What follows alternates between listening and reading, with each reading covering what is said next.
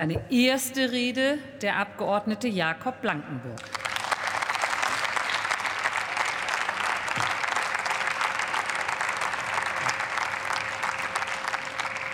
Sehr geehrte Frau Präsidentin, meine Damen und Herren!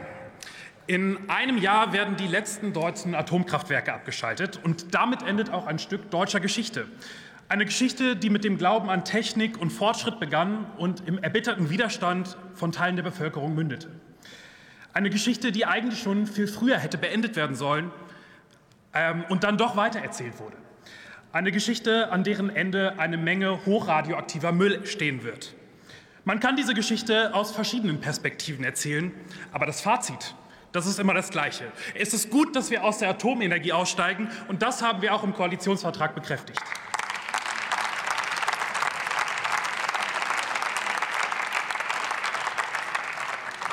Die AfD schlägt nun alle Jahre wieder vor, den Weiterbetrieb der Kernkraftwerke zu ermöglichen. Die Geschichte der deutschen Atomkraft soll nach dem Willen der AfD nicht enden. Sie begründet das mit der angeblichen Versorgungssicherheit und der vermeintlichen Umweltfreundlichkeit. Aber, liebe AfD, mit Verlaub, das ist Unsinn.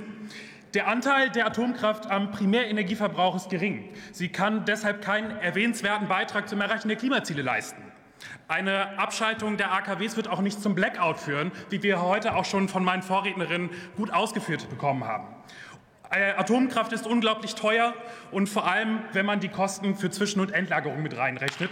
Und jeder Cent, der in Atomkraft investiert wird, fehlt beim Ausbau der erneuerbaren Energien.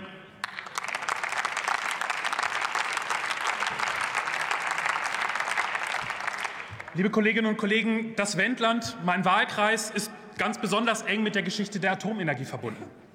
In Gorleben sollte ein atomares Endlager entstehen. Sie alle kennen die Bilder von Polizeihundertschaften, von Großdemonstrationen und von Menschen, die sich an Gleise ketten. Im Wendland steht heute noch das Anti-Atomkraft-X in jedem zweiten Vorgarten. Das Misstrauen und das Gefühl der Ohnmacht haben die Menschen hier geprägt. Die Atomkraft und die Frage der atomaren Endlagerung war lange Zeit ein zentrales Konfliktfeld im Wendland und im ganzen Land. Mit dem Reaktorunglück in Fukushima hat dieses Haus im parteiübergreifenden Konsens endgültig den Ausstieg aus der Atomenergie beschlossen, absolut zu Recht.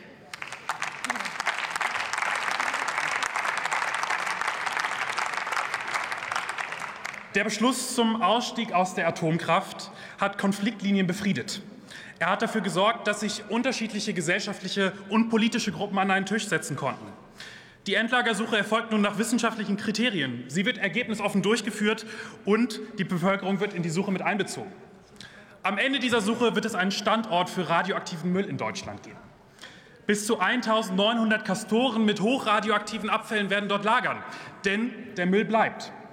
Auch dann, wenn wir über die zivile Nutzung der Atomkraft in Deutschland nur noch in den Geschichtsbüchern lesen können. Ich kann nur sagen, jeder einzelne Tag, den ein AKW weiterläuft, wird mehr Atommüll produziert. Jeder Tag, den die Atomkraftwerke in Deutschland nach 2022 weiterlaufen werden, ist ein Tag zu viel.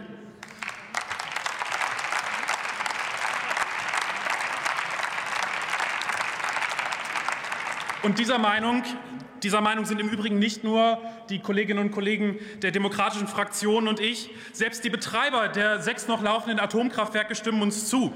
Ich zitiere, kurz vor Abschalten in Deutschland eine Debatte darüber zu starten, ob Kernkraftwerke noch einen wichtigen Beitrag zum Klimaschutz leisten, ist befremdlich, sagte zum Beispiel am 11. November diesen Jahres der von Ihnen zitierte E.ON-Chef Birnbaum dem Handelsblatt.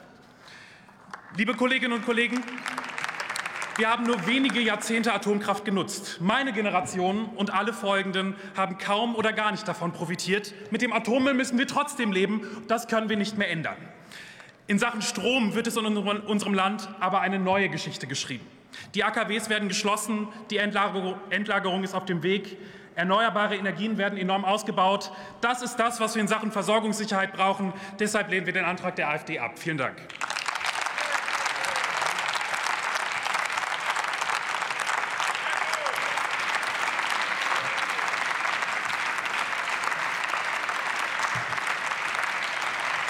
Herzlichen Dank.